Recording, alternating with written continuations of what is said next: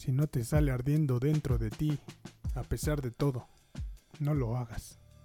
No ser que salga espontáneamente de tu corazón, de tu alma, de tu boca, de tus tripas, no lo hagas. Si tienes que sentarte durante horas, con la mirada fija en la pantalla del ordenador o clavado en tu máquina de escribir buscando las palabras, no lo hagas. Si lo haces por dinero o lo haces por fama, no lo hagas. Si lo haces porque quieres mujeres en tu cama, no lo hagas. Si tienes que sentarte y reescribirlo una y otra vez, no lo hagas. Si te cansas solo pensar en hacerlo, no lo hagas. Si estás intentando escribir como cualquier otro, olvídalo. Si tienes que esperar a que salga rugiendo de ti, espera pacientemente. Y si nunca sale rugiendo de ti, haz otra cosa.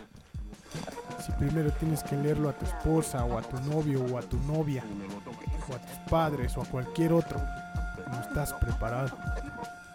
No seas como tantos escritores, no seas como miles de personas que se llaman a sí mismos escritores. No seas soso y aburrido y pretencioso, no te consumas en tu amor propio. Las bibliotecas del mundo bostezan hasta dormirse con esa gente. No seas uno de ellos. No lo hagas. A no ser que salga de tu alma como un cohete.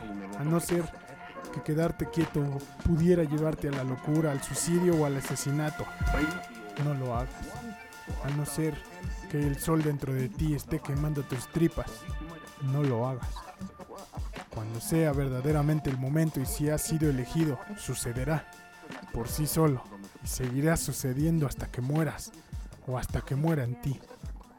No hay otro camino y nunca lo hubo.